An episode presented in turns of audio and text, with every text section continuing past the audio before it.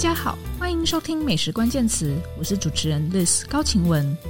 美食关键词将带给你最新的餐饮趋势、名厨观点、烹饪心得，他们关心的各种美食大小事。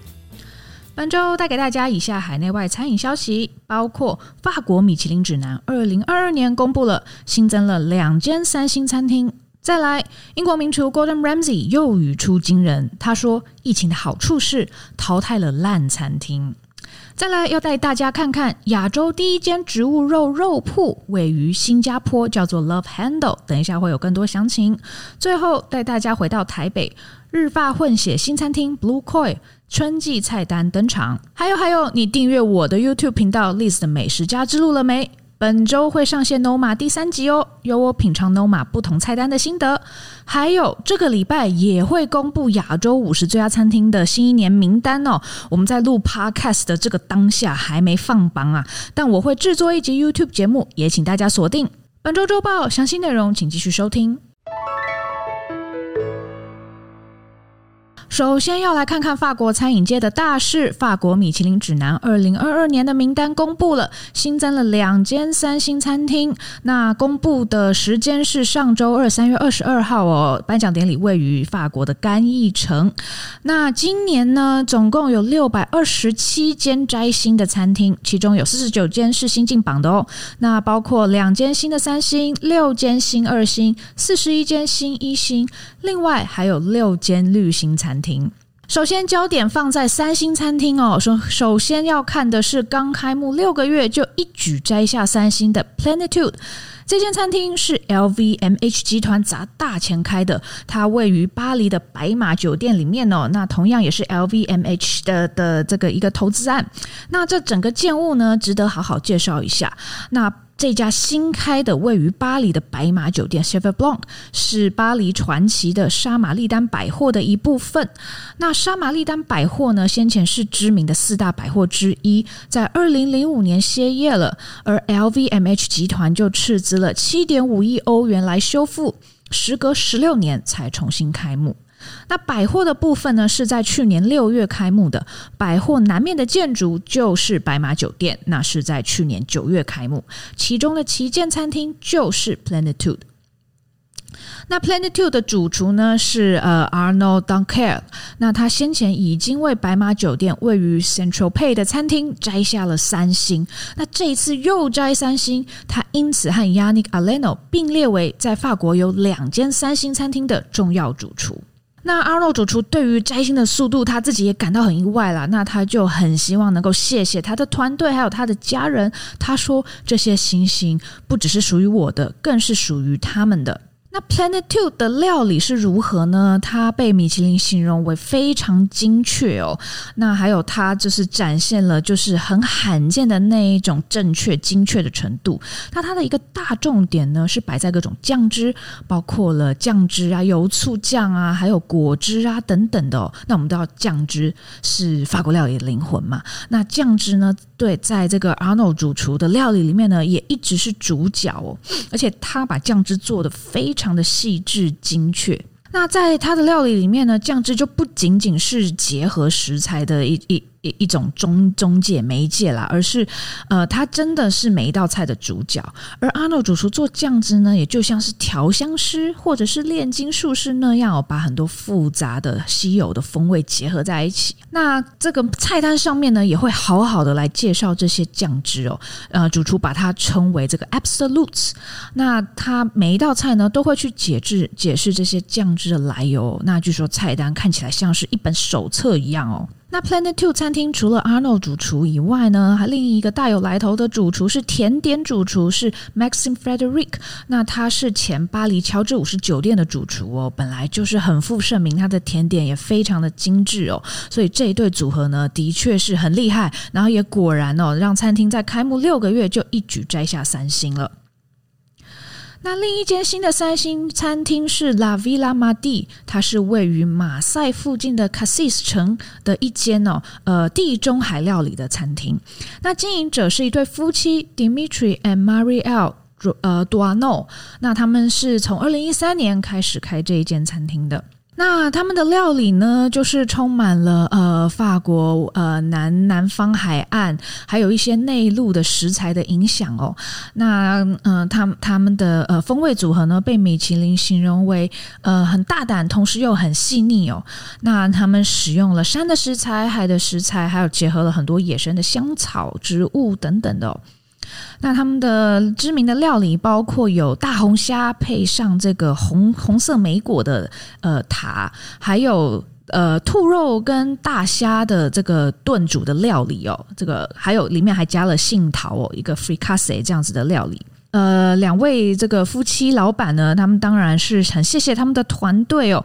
不过他也有特别谢谢 Arnaud Danquel 主厨哦，因为当初就是 Arnaud Danquel 来呃建议他们在这个地方开餐厅哦，所以他也有特别的谢谢一起摘三星的 Arnaud Danquel 主厨，还蛮有意义的。那今年的法国米其林呢，总共有三十一间三星餐厅哦，真的是很多喽。那把焦点转到二星餐厅，今年有六间新的二星餐厅哦。那其中位于巴黎十二区的 Table 是很受瞩目的，因为他先前一星，那就很多人在预测说他该拿二星了，就果然今年就拿到了二星哦。那他的主厨叫做呃 Bruno Verju，那他的呃料理呢也是被。呃，形容为很很精确、精准，但是又很细微。那他特别是把焦点放在了他的食材品质哦，而且他是一个自学出身的主厨哦。那他的菜色包括是呃，crunchy lobster，嗯，叫做脆口龙虾，呃呃，在岩石上的脆口龙虾，或者是说由他海滩上的呃生蚝，就是有一点那种感官性的那种叙述哦。那他是非常注重这个法国各地区的食材的，那他和呃农夫之间呢也有很紧密的关系，也因为这样子的缘故，他在二零二零年就得过米其林绿星了。那另外一间瞩目的二星新餐厅呢，则是位于呃巴黎半岛酒店顶楼的云雀餐厅。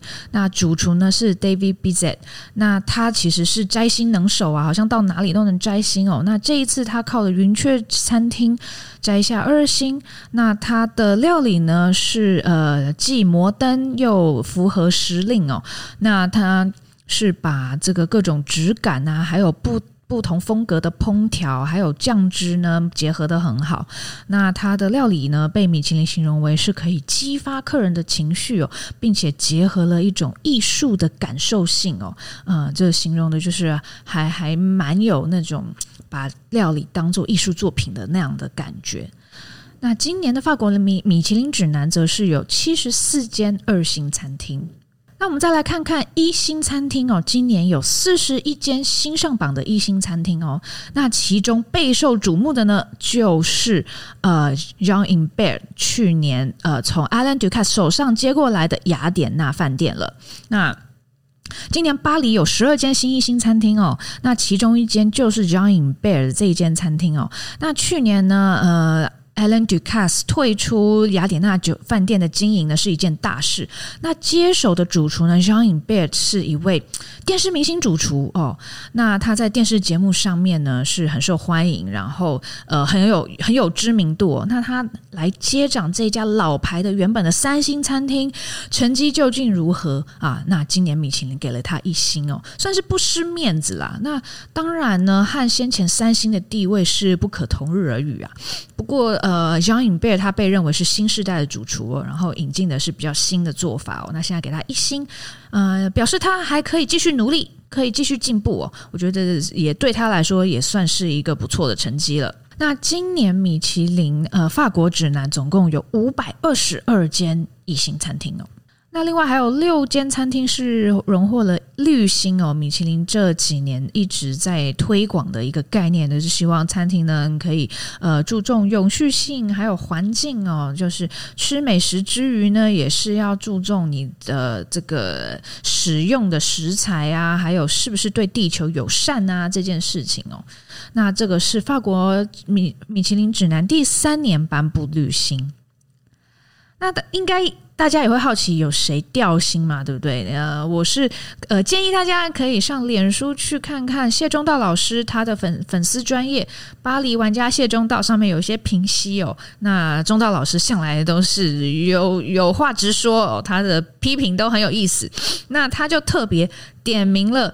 巫婆帽主厨马克维哈的两星餐厅哦，La Maison des Bois 的 Mark 维哈损失惨重，星星全部消失了，两颗星一次不见，只剩下了必比登哦。这是不是必比登餐厅里面最 high profile 的一间呢？那呃，这位巫婆帽主厨哦，他老是跟米其林呛虾，所以争议蛮多的。那这次米其林一次摘掉他两颗星，是不是一个挟怨报复呢？哦，那巫婆帽主厨有没有办法复仇呢？哦，那可能也是接下来米其林指南的一个法国版的一个观察的重点喽。第二则新闻，我们要来看看英国名厨 Gordon Ramsay 说，疫情的好处是淘汰了烂餐厅。根据英国卫报的报道。Gordon Ramsay 他说呢，呃，COVID-19 呢，呃，把烂餐厅哦一次清除掉了，他认为这是一件好事。那他是在一个广播节目里面呃受访时这样指出哦。那他说，虽然过去两年呢，对于餐饮产业真的是很辛苦啊，devastating 哦，就是摧毁性的打击哦。但是呢，他说好处是哦，我们还是要往正面看，就是说有一批烂餐厅哦，因此不见了。那他为什么上爽广播节目呢？是因为他最近又有新的电视节目在 BBC One 上映了。那这个节目叫做 Gordon Ramsay's Future Food Stars，他会跟十二位饮食里的创业者呢，来就是做一个那种创业的节目哦，就有点像是谁是接班人的 Gordon Ramsay 版。那他就在这个广播节目节目里面说呢，疫情呢让。教导了所有人哦，在产业餐饮产业里面，所有人说，你们应该要升级哦，要 raise the game。那。这个这篇报道里面呢，也有在这个去重述一下过去两年疫情的状况啦。他说，在英国呢，不只是独立餐厅，连锁餐厅也有很多分店倒闭哦。那其中有举了一些例子哦，包包括什么 Zizi、Bella Italia、Cafe Rouge 这些这些连锁店。那在餐饮业呢，跟更广泛的所谓服务业呢，对，在疫情中确实是遭受比较严重的打击哦。那有很多人丧失了他们的工作。那根据 UK Hospitality 这一个餐饮组织的统计呢，嗯、在最高峰的时候呢，总共有七十万份的工作受到影响哦。那 Gordon Ramsay 在受访时就指出说，现在餐饮业虽然它还没有完全爬升起来哦，还在底部，不过呢，已经越来越好了。那过去两年的确是这个很很严重的打击哦，房东并不会说，哎，我们接下来两年放假吧。但是他认为呢，呃，对于所有产业里面的所有人来说呢，就是，呃，这那些原本的比较不好的这个餐厅呢，也因为疫情的影响呢，而被迫歇业了。那主持人就问他说：“诶，你是不是有特别意有所指啊？到底是哪些你觉得不好的连锁店倒了？”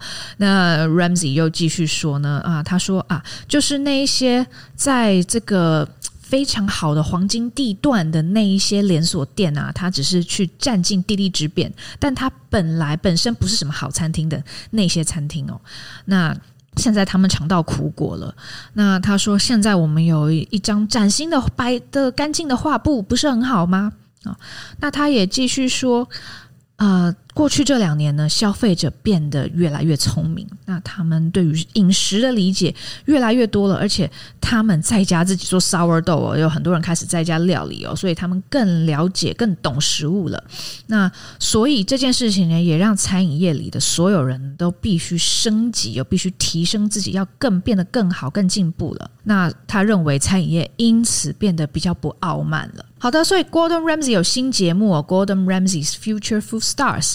那这个节目呢，它是会有一一群十二位的这个呃饮食界的创业新星哦，Gordon Ramsay 会给他们一系列的试炼哦，来看看他们的这个个性啊，还有他们的动机呀、还有他们在商业上的敏感程度如何哦。那呃，谁能够呃让 Gordon Ramsay 最刮目相看的人呢，就能够获得改变他一生的投资机会。那它也不只是开餐厅而已哦，不管是你有什么饮饮料，或者是呃食物上的新产品哦，或者是说也是一个路边摊，或者是说是一个和科技相关的饮食相关的产品哦，都包含在内哦。那这一个呃饮食版的 Gordon Ramsay 版的谁是接班人呢？呃，不知道台湾有没有机会看到哦？我想可能串流上面也不太容易看到，因为是 BBC 的节目，那就我们大家可以拭目以待喽。第三则新闻要带大家看看亚洲第一间植物肉肉铺在新加坡。那根据南华早报的报道，这一家亚洲第一间植物肉肉铺叫做 Love Handle。那它位于新加坡中国城牛车水的安祥山。哇，那安祥山那附近哦，其实是真的是相当好逛啊，是一个蛮时髦的 neighborhood。呃，我去过，我相当喜欢。那所以那边呢，就开了这一间亚洲。第一间植物肉肉铺，那它也确实装潢的很时髦哦。它有挑高的天花板啊，还有黑白的地砖啊，还有一个呃金属的吧台哦，就是蛮融入当地的环境的。那这个植物肉肉铺呢，它就是想要让植物肉哦能够更被凸显出来，并且它诉求的消费者不是只有完全的素食者哦，那还有就是想要有一些弹性的，想要尝试多一点素食的，或者是说原本就很爱吃肉的，都是他们的目标消费者。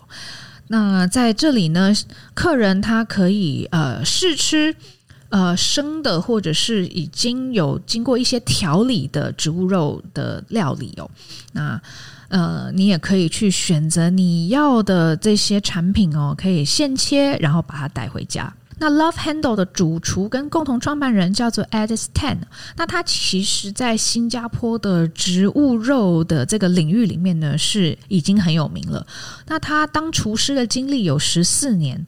那他为什么会转进这个植物基的饮食呢？原本是为了呃和他的这个岳父岳母一起哦，因为他的岳父岳母呃因为健康的理由而开始吃素，然后他们就发现，在外面吃饭非常麻烦，很很很多时候都没有东西可以吃哦，所以他就有了创办一个植物肉肉铺 Love Handle 这样子的念头。那 Love Handle 它原本是一个汉堡店。哦，而且他很快就闯出一些名气了，因为他的一些就是 comfort food 的一些汉堡啊，一些比较轻松的食物啊，很受欢迎。那包括他用 Impossible Meat 来做的这个 Double Cheeseburger，或者是说用蘑菇跟瑞士起司来做的的汉堡，都很受欢迎。那所以这一家植物肉铺呢，他就是希望让植物能够更普及，还有让想要买的人能够更方便取得。那他也就逐渐把这个汉堡店把它转型成一个肉铺跟 deli 哦。那当然，他同时还是有继续卖原本很受欢迎的那些汉堡跟其他的 comfort food。那为什么这一家店叫做 Love Handle 呢？是因为他们说他们的所有的植物肉都是经过爱的爱的照顾，Love Handled，所以呢，就就是取了一个的这个谐音，然后也是有一个双关的意思哦。那在这里呢，呃，他们准备的这些植物肉其实都已经是经过初步的处理或是有调理了，所以消费者买回家就可以直接食用或是烹调了，不需要再做太麻烦的的的准备。那它的一些产品呢，就是有很多已经腌制过的，或是先调味过的一些植物肉，包括是有这个呃人当牛肉，但当然不是真正的牛肉啦，哈，呃素的人当牛肉是来自于印尼的植物肉品牌叫做 Green Rebel，那还有就是。呃，素的鱿鱼哦，它是来自新加坡在地的品牌 Growth Well。那它还有呃肉丸，还有绞肉哦，是来自于美国的 Impossible Foods。那还有午餐肉哦，是来自香港的 Omni Foods，也就是新猪肉啊。那另外还有香肠是来自美国的品牌叫做 Beyond。那还有就是呃鸡肉还有火腿哦，是来自新加坡自己的 Tindo。那 Love Handle 自己呢也有做素的 Pastrami 跟这个呃照烧的呃绞肉。那它同时也有一些非乳制品的奶油和调味料，包括它自己的品牌叫做好呃好干妈，不是老干妈，是好干妈哦。那它有一些就是用鲜味来调味的一些酱料啊，然后有呃 ricotta cheese 啊，然后还有没有蛋的美乃滋跟昆布奶油。那在今年年中呢，他们也预计会供应自己品牌的一些冷切肉，还有一些 deli 的一些熟肉。那这篇报道同时也有讲一下植物肉的趋势啦。那新加坡自己的这个一个植物肉的新创叫做 Next Gen Foods，就是去年在募资市场上面一个大热门呐。那它的这个 plant base 的这个鸡肉叫做 Tindo 哦，在它的种子轮就募到了三千万美金。那呃，另外，他在今年二月的时候也宣布，他在 Series A 又融到了一亿美金哦，所以是目前相当炙手可热的一间在亚洲的植物肉公司。那饮食机构 Good Food Institute 他就认为，二零二二年应该就是呃植物肉从美国呃焦点转到亚太地区的一个关键年。不过，植物肉的肉铺这个概念哦，其实在呃其他地方已经有了。那呃，像是在伦敦哦，就有一间叫做 Rudy's Vegan Butcher，那它是在二零二零年开幕的，那它也就是呃类似的概念哦。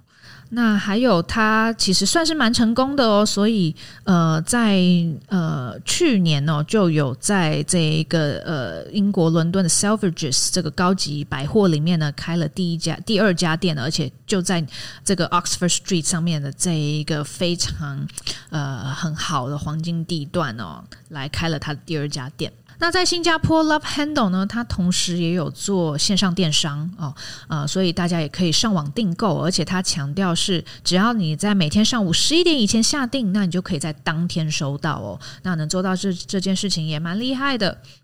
那植物肉铺啊，会不会越来越流行呢？台湾什么时候会出现呢？啊，我们就继续观察喽。最后要带大家回到台北来看一看一间日发混血餐厅 Blue Koi，它的春季菜单新登场。好，Blue Koi 这家餐厅哦，算是还蛮新的。它去年十二月开幕哦，是蓝色锦鲤的意思哦。那这家餐厅我觉得很妙，我是上个礼拜去吃的。那先前听说一阵子，然后上个礼拜就正式去吃，那也体验到了它的双主厨制哦。双主厨就是两位主厨，但是两个人做的是完全不同的料理哦。一位是呃呃这个做日式料理的 Terry Lee。主厨，台籍的主厨，另外一位呢，则是澳洲籍做法式料理，不过他是香港人啊，只是在澳洲长大的，叫做 Patrick Dane。好，所以呢，这个菜单蛮有趣的，就是前半是日式料理，后半是法式料理哦。呃，不是说日法两种混血哦，而是真的就好像是吃了两个不同的菜单，或者是说到两间不同的餐厅哦。那呃，双主厨呃，Terry 主厨呢，他原本是出生自呃日本五星级酒店的，而且也有很多台湾日本料理餐厅工作的经验。那他的日式料理呢，就是去呈现食材本身的原味哦。在在前半段的部分哦，那 Patrick 主厨呢，他拥有非常丰富的工作经验哦，以澳洲为始，然后他也有到香港、上海、马来西亚，那甚至墨西哥还有美国等等的，来去担任餐厅的行政主厨或是顾问哦，所以他有很丰富的开餐厅的经验。好，那他做的菜呢，就是比较扎实的法式料理哦，就会在后半部出现哦。那我那天看到菜单，我想说，诶。看起来没有很长啊，大概就是一般 tasting menu 八到十道菜的规模。结果一开始吃就发现，哎，被骗哦！前面呢，它有前菜，然后主厨精选新鲜海鲜食材。这里不是一道菜哦，这里是有大概哎五道五道菜之多，这么多的这个像是呃寿司割烹一样的有生鱼片啊，然后也有一点点寿司啊这样子的感觉哦，然后就就觉得哎，我好像已经开始在吃寿司割烹，前面好多的欧兹妈咪那样子哦。然后日式料理结束之后呢，才会进入法式料理，然后又是一轮开胃小吃哦。然后这个开胃小吃呢，它也是就给给你了六道菜哦。然后想说，哇塞，这个菜单也真的是在比长的诶。那最后呢？那大概是有十八道十八道料理左右哦，跟跟我最近吃到的那那一个呃，在爱国东路的那那一个那个餐厅那个新餐厅 Mad by the Kif 竟然差不多长哦。那呃前半段的日式料理部分呢，我觉得是很愉悦的。那它使用的食材呢，品质很好，然后用恰到好处的调理方式来凸显它。那这天呢，我们吃到了，呃，有用樱花叶熟成两天的石雕，来自北海道做成生鱼片，它的口感很好，它五妈咪有被引出来，然后质地呢，就是嗯、有一点黏黏滑滑，但是又有油脂丰富的那种油润的感觉，我觉得相当的好吃。那另外也吃到了来自鹿儿岛的红干鱼。那经过熟成五天再烟熏，所以味道更重一些。然后也是靠熟成把鱼肉的鲜美给催出来哦。那另外呢，还有在现场呃，我们可以观赏的尾鱼解体秀哦。那它是从东京都购入的这个尾鱼，经过熟成熟成三周。那它一整块呢，再把它分切成呃大腹、中腹跟这个阿卡米吃肉。那它有用中腹来来先这个酱油浅渍，然后配上了很酥脆的海苔。另外呢，则是把大腹的舌腹的部分呢，来做成了一一罐寿司，只有一罐哦。因为他说先前客人啊，如果吃了三罐五罐啊，就会太饱后吃不下后面，所以前面他只能出一罐寿司哦。另外，它还有用这个比较小的尾鱼，然后也是比较偏瘦的部位来做了一个生鱼片。那它是加上了海胆，还有盐昆布跟山葵哦。那我还蛮喜欢它用上了盐昆布，它的那个鲜咸的味道呢，确实是可以跟海胆还有山葵做一个提亮，然后也整个一口吃下去呢，也很多丰富的滋味在嘴巴里面散开，就是还蛮开胃的。那进入 Patrick 主厨法式料理的部分呢，那前面就是有一些小点心、开胃小点啦。那有一个蛮有趣的是吃的味增汤哦，他们自己用豆浆还有吉利丁来做一个类似像 Panna Cotta 那样子的豆腐。然后下面是有柴鱼高汤冻，还有海海苔，然后它再呃加上了味增做的泡泡哦，所以就是把味增汤的味道解构，然后重新做成是用咀嚼的吃的味噌汤。那另外，它也有一道生蚝，那它是呃用四十八度的温度来煮哦，然后配上蛮复杂的配菜，它有用苹果汁跟 Sorrel 做的呃这样的冰沙，然后还有呃装点上海芦笋，然后还有这个发酵过的水梨哦。就是有一些清新，还有一些酸味哦。然后，呃，生蚝本身呢，也是只有微微的烹调过哦，那去除掉它可能原本一些人怕的腥味。那它有一道鱼长尾雕哦，我觉得做的蛮好的。那它是用地中海风味来呈现。呃，搭配上了炒酸豆跟节瓜，然后呢，还有炸的节瓜花。那节瓜花的这个花苞呢，它又塞了用干贝做的穆斯林，然后再搭配上红椒酱跟这个这个 gremolata 一起哦。那这个它这这是调味非常丰富。然后我觉得，诶，鱼好像有点太小块，因为我觉得配菜有点太多。不过呢，因为它料理分量真的蛮大的，所以它就是鱼也不能给你太大块，不然你就吃不下了。因为接下来还有一道鹌鹑，我也觉得很好吃。那它是先用盐水渍过，然后再来煎煎烤它，然后搭配上了呃用味噌煮过的我凤梨，然后还有一些无筋，还有呃这个呃抱子甘蓝，那还有用山椒粒来去给予一些柠檬般的清香哦。那另外再淋上了用鹌鹑骨做的酱汁以及鸭肝酱汁哦，也是一道就是很多元素哦，就是。这个 Patrick 主厨做菜真的是蛮复杂的，但是我觉得鹌鹑本身哦是烹调的很好，它是来自花莲，然后跟这个凤梨一起吃，我觉得很棒，那个酸甜的味道，它能够让这个这么多道料理之后还是保持胃口的这个活跃。那主菜呢，它是用了澳洲的甜岛古饲和牛，是一个比较特殊的部位哦，是臀盖肉 （rum cap）。那它搭配上了有黑喇叭蘑菇，然后呢有一个马铃薯千层，上面有用 Gruyere cheese 来烤。那另外还有芦笋跟胡萝卜，那蔬菜都做的蛮好吃的。那甜点呢？它这一季的甜点是用红心芭乐，还有还有另一道是巧克力哦。不过我还有吃到它上一季受很多客人喜欢的一个黄金蛋。那它是用白巧克力跟可可汁做了一个蛋的外壳，上面喷上金箔。因为老板跟他说，台湾的客人很喜欢看到金箔金色。那里面呢也有黄金哦，其实是蛋黄哦。它是用优格来呃用芒果来做。那蛋白的部分呢是优格。那吃的时候你就把它敲碎。对来吃，然后下面有一些这个覆盆子口味的一些脆片，就是吃起来是有一点趣味性，然后在前甜点的前阶段呢，也是比较爽口的一道甜点。那 Blue Koi 呢？它总共有呃两个房间呢，外面的用餐空间呢可以坐十个人，呃十个人，然后里面还有一个包厢是可以坐八个人。那包厢就必须要包场了。那全部的座位加起来，你看着也才十八位哦。所以它开幕三个月呢，目前大多还是以老板的客人为主啊，一直到三月底才会有一般定位的客人去吃哦。那它目前这一个春季菜单的价格是六千元哦，所以目前 Fine 开宁餐厅的这个价格呢，我觉得那个门槛真的是已经从先前的三千五来到六千了哦，真的是越来越贵了。